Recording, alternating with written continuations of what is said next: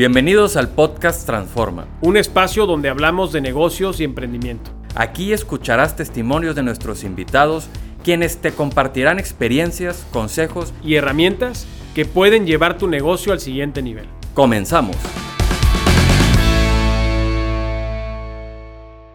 Bienvenidos a un capítulo más del podcast Transforma. Estamos aquí transmitiendo desde la Expo PyME 2022 y aprovechando que tenemos una visita muy especial. Una visita de ensueño, de unicornios. no, gracias por la invitación, ¿eh? Bienvenido, mi Poncho. Gracias, gracias. Ya lo traíamos muy pendiente. Estaba emocionado de grabarlo acá ahora en la Expo.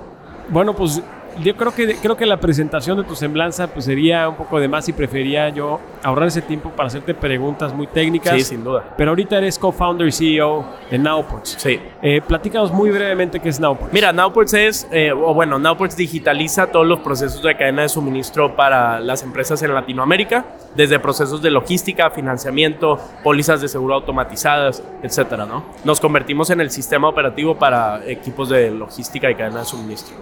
Eh, Poncho, ¿cómo empieza Nowports? Sabemos que traes una historia de emprendimiento de, pues, que has platicado en muchos foros, pero en materia de negocio, eh, ¿cuál es la necesidad, el pain que detectaron? ¿Cómo, cómo fueron las primeras iteraciones de Nowports? Mira, el, el dolor que vimos era que la logística era una industria que venía siendo la misma por más de 70 años, ¿sabes? Y las empresas necesitaban operar su carga de manera manual, por correo electrónico, documentos llenados eh, a mano y muchos errores en ese proceso. Al final del día, para mover un contenedor de punto A a punto B, las empresas necesitaban enviar más de 60 correos por contenedor, ¿no? Y Nowports dijimos, si digitalizamos esto, podemos mejorar mucho la visibilidad de las empresas, su día a día, etc. Y de ahí, de ahí partimos, arrancamos con esa idea eh, sabíamos del mundo de logística, yo por mi familia, tenía una empresa de logística mi familia y, creo que era algo obvio, ¿no? 90% de las cosas a nuestro alrededor alguna vez estuvieron en un contenedor marítimo. Sí. Oye, ¿cuáles fueron los primeros pasos que dio Nowports?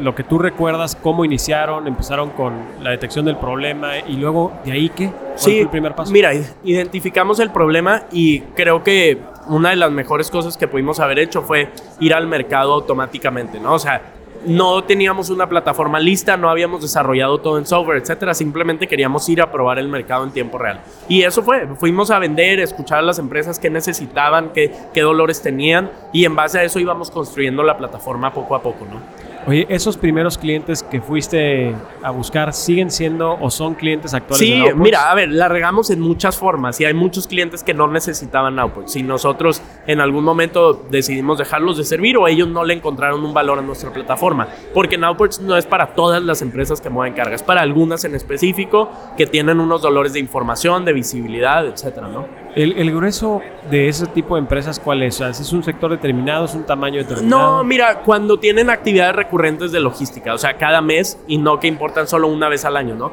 Porque al final del día, si solo importas una vez al año, no hay problema en hacerlo por correo electrónico, no hay problema en eh, llenar unos documentos porque es una vez. Ahora, si lo haces 100 veces al mes, 100 contenedores, ya es un tema, ¿no? Yo creo que una empresa empieza a necesitar Nowports a partir de los 4 o 5 contenedores al mes. Oye, ¿y, cómo funciona tu modelo de pricing? ¿Cómo se determina? Mira, eh, funciona al igual que las empresas de logística tradicional, que es en cada contenedor que Nowports mueve, cobramos una transacción a las navieras, ¿no? Les decimos, oye, si cuesta mil dólares, nosotros te vamos a cobrar 150 dólares de transacción, ¿no? Ok, entonces el cliente, o sea, vaya tú. Desde nuestra plataforma, el cliente escoge qué quiere mover, de dónde, etcétera, y le cobramos una comisión. Esa comisión es del 4 al 15%. Wow. Sí. O sea, todo, digamos, la plataforma integra todo el proceso hasta la selección del. Mira, desde el pick-up en China, en una ciudad que esté lejos del puerto, nosotros nos encargamos y te lo entregamos en tu almacén en Guadalupe, no, no. ¿Sabes? Wow tema de conexiones. O sea, me causa mucha duda de que en la parte logística, imagino que mucho es conectar, o sea, connect dots o conectar los puntos. ¿Cómo llegas desde el, productor o fabricante a conectar los primeros puntos logísticos hasta llegar? Claro. Mira, haciendo muchas cosas que no escalen también, ¿sabes? Al principio nosotros calculábamos dónde iba tu carga y te poníamos que era un aproximado Conforme fuimos creciendo, lanzamos satélites propios, o bueno, más bien rentamos satélites propios para poder traquear la ruta de Asia a Latinoamérica y saber dónde iba el buque en tiempo real. Pero eh, y esto te lo cuento porque es como, primero hacemos cosas que no escalen, vemos si funcionan, si al cliente le llama la atención y ahora sí invertimos ahí, ¿no? Entonces, eh, todavía tenemos demasiados retos. Por ejemplo, las aduanas en Latinoamérica es uno de los temas más difíciles a manejar. Eh, cómo las vuelven más transparentes. Y no es que ellos no quieran hacerlas, realmente es un tema de capacidad tecnológica, de, digitalización, etc. Y de ahí, de ahí nace, ¿no? Oye, estoy imaginando una complejidad técnica impresionante. O sea, estás hablando temas de satélites, estás hablando a lo mejor de tecnología muy compleja. ¿Cómo fuiste desarrollando el equipo en base a la necesidad? Mira, el equipo, al principio Max y yo teníamos un perfil técnico, pero no éramos expertos en GPS, en localización, digitalización de documentos, Natural Language Processing, muchos temas que fuimos agregando después. Pero la realidad es que pasamos de un punto de ser generalistas a especialistas, ¿no? ¿A qué es especialistas? A traer gente que era experta en esos temas en específico y creo que los hemos ido dominando a través del tiempo, ¿no? Oye, Poncho, el proceso de financiamiento, o sea, ¿cuánto tiempo pasó desde la creación de Nowports, de su primera etapa, las primeras ventas que hiciste con eso, eso que nos platicaste ahorita de los errores que cometieron con las primeras ventas, escuchar al mercado y, el primer levantamiento de, capital que, que realizaron. Eh, aquí lo voy a separar en dos partes, porque hay una etapa en la que arrancamos Nowports como una idea y un proyecto, pero todavía estábamos trabajando de tiempo completo en una empresa, estudiábamos, ¿sabes? Como no era nuestra prioridad Nowports, era un proyecto. Y ahí pasaron seis meses sin ninguna venta, lo cual habla muy mal de tu ejecución, de, cómo pruebas al mercado, etc.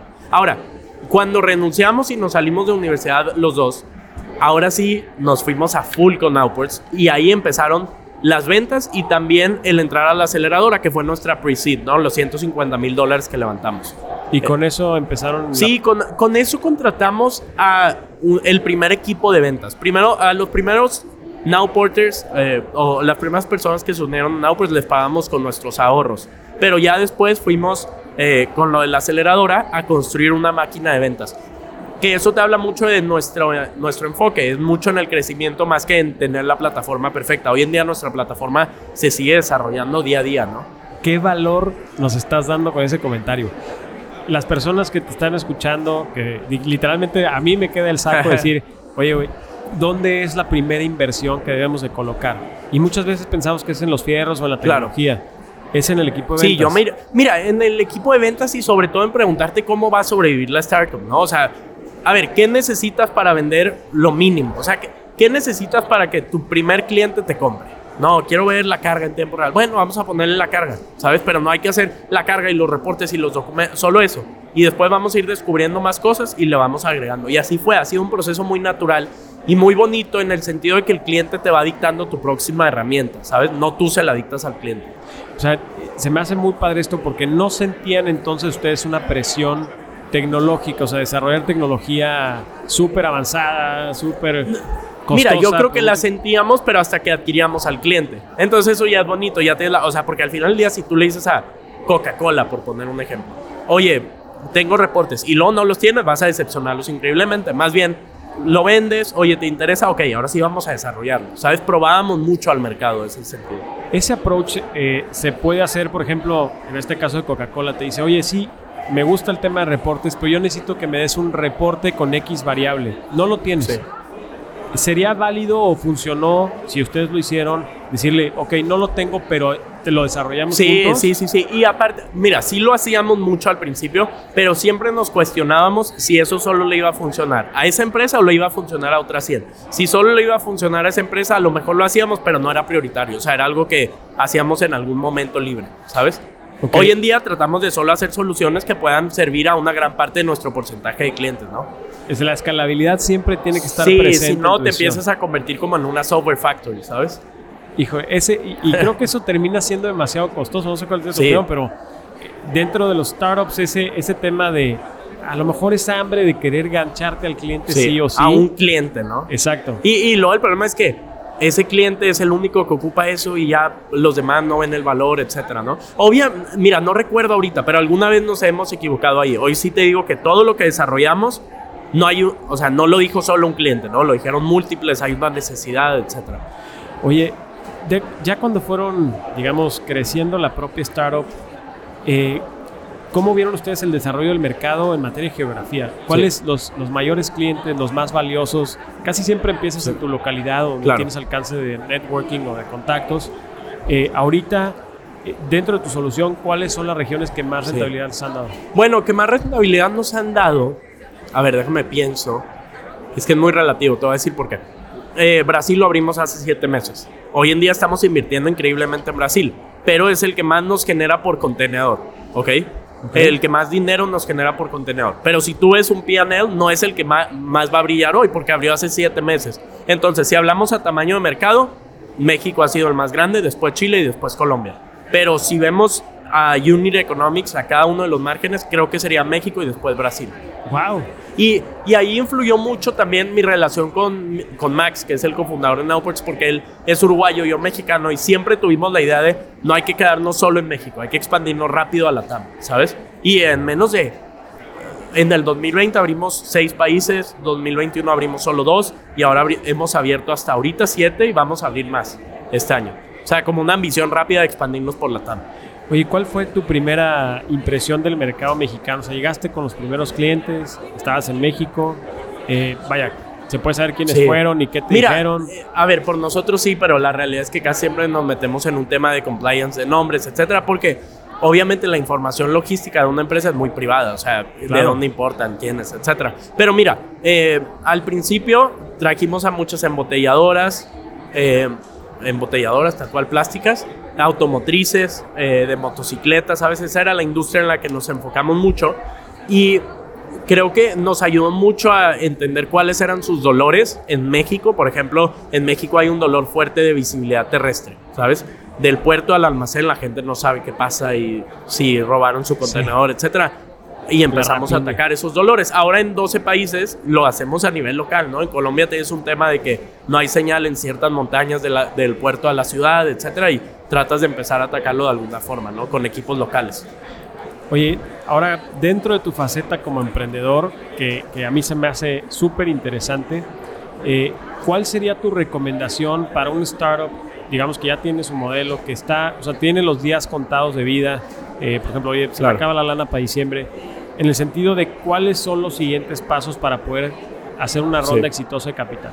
Eh, yo creo que es de verdad tener un producto que puede ser una idea de 10, 15 o 100 billones de dólares. Al final del día, si vemos la estructura de los fondos, buscan retornos de 100x o 150x. Entonces, no es tanto cuánto estás ganando hoy, sino cuánto puedes ganar mañana y cómo eso puede conquistar al mundo, ¿sabes? Eh, y siempre hemos hablado de eso. Nowports nunca lo pichamos como la empresa de logística, sino era queremos ser el sistema operativo de toda la cadena de suministro. Y eso en Latinoamérica es una oportunidad de 650 billones de dólares. Queremos ser un unicorn primero, luego una de 10 billones, 15, etcétera, ¿no? Pero es hablar de una visión a largo plazo y lo más importante, una capacidad de ejecución. Siempre que hemos levantado una ronda hemos dicho, la queremos levantar y los últimos 12 meses hemos hecho esto, ¿no? Wow.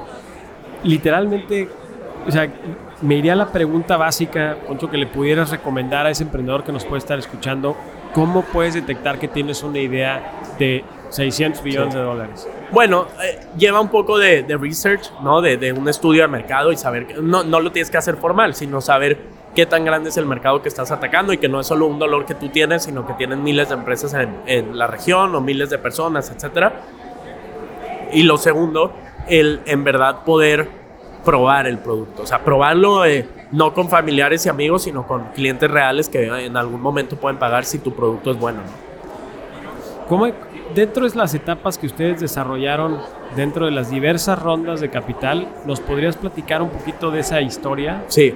Mira, que la que hizo famosa obviamente fue la de la última, este, pero ¿cómo fue ese proceso de las primeras inversiones que recibieron? Mira, nuestra primera ronda fueron 8.6 millones de dólares. Creo que ahí fuimos la novedad en Latinoamérica a su escala, ¿no? Porque fue la ronda semilla más grande, pasamos por Y Combinator, yo tenía 18 años, ¿sabes? Había, hizo ruido de cierta manera en el ecosistema pero de ahí la realidad es que nuestra historia era tan bonita que no estábamos viendo qué nos podía pasar. Y nos terminó pasando lo que le hicimos el diciembre negro, que era un tema de flujo de capital que nos quedamos sin, dinero para pagar las navieras, etcétera, ¿no? Eso fue a 2020, o sea, un año después de levantar la primera ronda, ¿sabes? Y a partir de esos errores en diciembre y cosas que pudimos haber mejorado, empezamos a mejorar demasiado internamente la empresa, tanto en equipo, en procesos, en producto, en adquisición de clientes. Hoy en día adquirimos más de 400 empresas por mes. Es un récord que tenemos y una capacidad, en mi opinión, muy, muy grande. Y es porque nos vimos ante esa situación de vida o muerte, ¿no? Entonces, el 2021 levantamos dos rondas, una de 65, no, una de 24 millones de dólares y otra de 65. Y luego, en 2022, 150 millones. Entonces, ahí fue como tocar nuestro punto más bajo para tratar de mejorar todo e ir para arriba, ¿no? Y ahorita el, el enfoque ese de la última ronda que fue, que fue liderada por SoftBank era hablar mucho de, ok, a ver, ya demostraron que pueden ser un líder regional, ya demostraron que son buenos en logística, ahora toca demostrar que podemos ser el, eh, la empresa financiera más grande de comercio exterior en Latinoamérica. Ese, era ese es el objetivo hoy en día, que es nuestro nuevo producto de Nowports Capital, ¿no? ¿Hubo algunos digamos, hitos o datos clave que les hayan ayudado o crees que hayan sido determinantes para lograr ese, hagamos la última, la, última inversión de 150? Justo en la última, sabes que salió una, una métrica que nosotros antes ni medíamos mucho, pero se convirtió en clave es no tanto cuántos clientes adquieres, sino cuántos retienes, ¿sabes? Y eso fue así un diferenciador, sí, el churn. Porque ya, a ver, si eres una cubeta a la que se le están poniendo 150 millones de dólares y se salen 80, es un gran problema, ¿no? Y, y eso, yo creo que esa fue de las métricas más claves, pero hablando de hitos, fue abrir Brasil y en mi opinión conquistar Brasil. O sea, lo abrimos y abrimos tres ciudades rápido, o sea, fue como muy rápido nuestra expansión ahí. Y adicional a eso, tener marcas que eran referentes, o sea, marcas multinacionales que un investor como SoftBank entendiera, porque al final del día hay muchas empresas grandes en Monterrey que a lo mejor son difíciles que ellos reconozcan, pero si traíamos a esas empresas grandes como IKEA, etcétera, ellos podían eh, ser referentes de nuestro servicio, ¿no? Oye, ahora, ¿qué sigue para Nowports? Una vez que ya logran estos 150 millones, estás abriendo en muchas ciudades, como lo comentas. O sea, ¿hacia dónde van ya? Vamos a ser públicos sin duda. O sea, ese es nuestro camino. Estamos preparando a ser la empresa pública. No los próximos 12 meses, probablemente no los próximos 24, pero es el siguiente hito que tenemos a nivel compañía. ¿Y qué tienen que hacer para lograrlo? Crecer 10x como mínimo, entonces es un súper reto. Eh, navegar ante la incertidumbre que hoy en día hay en crisis financiera, etcétera, que creo que es un súper tema ese. Eh, y, y nada, el crecer 10X es, un reto significativo porque es abrir nuevos mercados, nuevos idiomas, nuevas culturas, etc. Sí, justamente eso. Y nuevos productos también. O sea, el, tema del crecimiento tiene que ser geográfico. No, yo, veo dos tipos de crecimiento. Uno geográfico, el cual es importante, pero también uno de penetración a clientes. O sea, ¿a qué nos referimos? ¿Cuántos más productos le puedo vender al mismo cliente? ¿no? O sea, es decir, si ya tengo un super cliente en logística, ¿por qué no le vendo financiamiento? ¿Por qué no le vendo seguro, pagos internacionales, etcétera? Eso es mucho de nuestro futuro a largo plazo, ¿eh? no tanto nuevas empresas.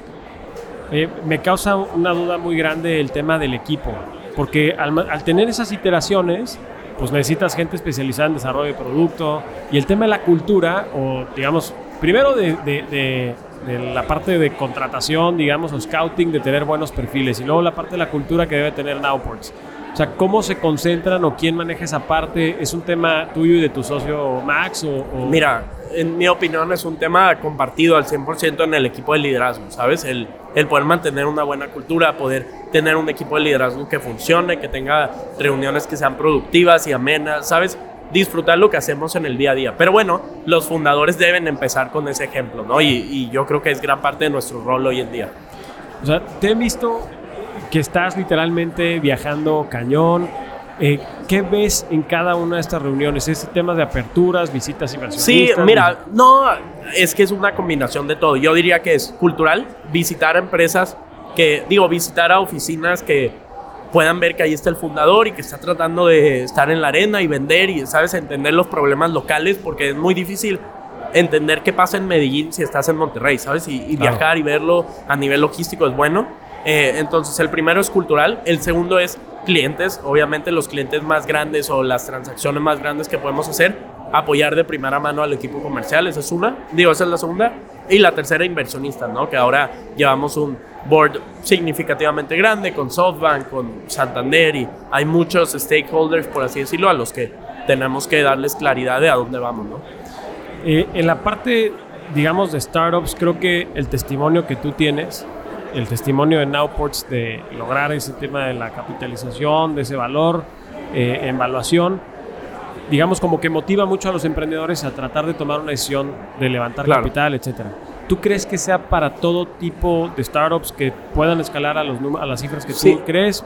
Porque siento yo que a veces puede ya ser ese el objetivo del emprendedor. Sí, es cierto. No, mira, a ver, yo creo que una startup debe levantar capital si ese capital ayuda a poder llegar a muchas más regiones y ser más escalable. Al final del día, si no es un negocio escalable, yo creo que lo mejor es que no levante capital y que vaya eh, con, eh, paso a paso ellos mismos, ¿no? Y hay muchos negocios gigantescos que no, son, que no han levantado capital y no son escalables y no tienen nada malo, pero creo que no son startups, son más negocios, ¿no? Una startup en sí es eh, crecimiento exponencial, y pues muchas veces el crecimiento exponencial lo puedes encontrar con capital, ¿no? Eso sería medio. Ok, ¿crees que un, un, buen indicador para saber si, eres, si calificas como un startup o no tenga que ver con el tema del acceso a, a, esta, a este tipo de rondas? Entonces, por ejemplo, si yo me rechazan muchas veces, pues a lo mejor probablemente del feedback que me den mis inversionistas puedo entender que no soy un producto escalable y a lo mejor sí, no sea un startup. Y hay que iterar hasta que sea escalable, ¿no? O de, plano no es un startup y es un negocio tradicional, lo cual no es malo. En mi opinión no lo hace menos importante, ¿sabes? Hay demasiadas empresas, incluso en Monterrey, que no fueron startups y son negocios gigantescos y muy rentables, ¿no? Oye, ahora quiero conocer un poquito las responsabilidades que implica eh, contar con capital de fondos este, o de inversionistas, ángeles, etcétera. Eh, porque si lo vemos como una meta en sí, pues yo creo que sería. Digamos, sí, no, creo que es una responsabilidad. ¿Cuáles son esas responsabilidades que ustedes creen que deben de tener con sus inversiones? Pues mira, muy resumidamente, en mi opinión, es demostrar que con ese capital puedes llegar mucho más lejos de lo que hubiera, hubieras llegado sin el capital, ¿no? Al final del día es un retorno y los inversionistas no esperan un retorno de 2X, sino un retorno de 100X o 150X de tu producto, o esa es la mentalidad con la que debes ejecutar. Entonces, eh, cuando levantas capital, sí tienes la responsabilidad de poner ese capital a trabajar con la esperanza de traer resultados mucho más agresivos que, que sin, esa, sin ese acceso, ¿no? ¿Crees, ¿Crees también que otras fuentes de financiamiento, por ejemplo, hoy a lo mejor no levanté rondas, pero puedo tener acceso a crédito? Claro, o a deuda. Ah, exacto. ¿Funcionan? Sí, creo que funcionan, depende del riesgo, ¿no? Y depende de los intereses, los términos. Hay veces que pueden ser muy agresivos para el emprendedor, porque al final del día lo bueno de levantar capital con inversionistas es que lo estás levantando a riesgo. O sea, ellos se llevan un porcentaje y saben que de alguna forma ese capital se puede perder. ¿Me explico? Claro. Porque es capital a riesgo. Ahora, el crédito es distinto, se va a cobrar sí o sí. Se va a cobrar con los colaterales o con demandas, etcétera. Entonces, yo sería muy cuidadoso de ese tipo de acceso a capital, pero es algo que incluso a esta altura de Now pues ya lo hacemos, porque es un depende del producto que vas lanzando, ¿no? Oye, ¿cuáles entonces considerarías que son aquellos en tu experiencia, riesgos que pudiera traer el tema del levantamiento de capital respecto a las responsabilidades que te genera una celebración de un contrato, un levantamiento con un inversionista, etcétera? ¿Cuáles crees que puedan ser los errores muy básicos que deberían Bueno, los términos. Por ejemplo, hay un término que se le llama liquidation preference, que es cuánto valen las acciones del nuevo inversionista. Si valen 2X, 3X. Es un tema más técnico, pero yo sería muy cuidadoso revisando todo, prácticamente todo lo, o sea, cada uno de los términos y de que sea una transacción lo más estándar posible. Ese sería el objetivo. Hay muchos recursos como Y Combinator, 500 Startup que publican contratos estándar para que los puedas usar de guía, ¿no? Oye, Poncho, no, no, no puedo evitar irme un poquito también a la parte personal sí. este, eh, tuya. Eh, ¿Qué estarías haciendo si no existieran Outputs? Ah, yo creo que otra startup probablemente, o sea, me encanta. Me, y, sí, sí, si no existieran Outputs, haría otra startup. Eh, ¿De logística? De logística probablemente, pero sería Outputs en ese caso, pero eh, de, muchos otros temas que me apasionan, fintech, pagos internacionales, incluso desarrollos neuronales, etcétera, son cosas que me apasionan, ¿no? Oye, si pudieras regresar un poquito el tiempo al poncho que inició Nowports, ¿qué le dirías? Me arriesgaría más probablemente. Me arriesgaría más, me movería más rápido y construiría un equipo 10X mucho antes. Eh, dejaría el ego un poco de lado. Hay veces que, en mi opinión, dejamos o el ego nos juega en contra a poder traer gente que sea mucho mejor que nosotros. ¿Cómo, cómo fue para ti esa parte del ego? ¿Cómo lo sentiste eh, y cuáles fueron esas... pues es que hay, hay, momentos en los que te das cuenta que, que, tu trabajo como cofundador ya no es ser un especialista en temas, sino un generalista en el overall del startup, ¿no? O en un todo. Y, y, que hay que ir trayendo gente que pueda aportar mucho valor a puntos específicos de la empresa, ¿no? Y, y ese fue el momento en el que yo dije, ok, hay que construir un equipo que, que pueda revolucionar la TAM. Oye, ¿sí crees entonces que eh, un riesgo que debe de tener valorado el emprendedor es justamente el ego de a lo mejor no escuchar las recomendaciones, a lo mejor no pivotear, no iterar, ser muy necio, este, e incluso en el tema del equipo? Sin duda. Eh, hay veces que, mira, yo creo que hay que ser necio en esta vida para poder romper las cosas, pero no hay que ser egoísta, o sea, hay que escuchar y no hay que ser narcisista en el sentido de, oye, esto es bueno y nadie más sabe. O sea, si ya dos o tres clientes te dijeron lo mismo, probablemente tienen la razón más que tú, ¿sabes? Y lo mismo en el equipo. Si eres la persona que siempre tiene la razón en el equipo, hay una eh, bandera roja ahí increíble, ¿no?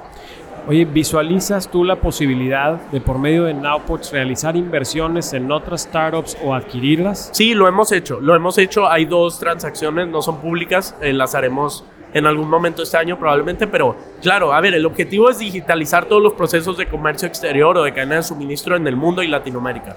Vamos por ese camino y hay muchas que serán inversiones, otras que serán adquisiciones y merge, ¿no? ¿Y crees que esta misma visión que tienen ustedes en Nowports las tengan las grandes empresas más tradicionales, no startups? ¿O crees que le falta todavía un poquito? Mira, no, yo creo que las empresas tradicionales aportan muchísimo a la industria y es lo que nos ha traído hasta acá a nivel México, Monterrey, etcétera. Pero, pues, en mi opinión, la, la visión de Nowports es muy única en cuanto a que no solo hacemos logística, sino financiamiento, somos el sistema operativo de cadena de suministro. Y ahí cambia radicalmente, ¿no? Oye, ¿cuál considerarías que es el mayor riesgo que tienes en Nowports? Em, dejar de movernos rápido, yo creo como startup, tu única ventaja es el, tiempo en el que ejecutas. Al final del día, las empresas tradicionales tienen un capital increíblemente alto, ¿no?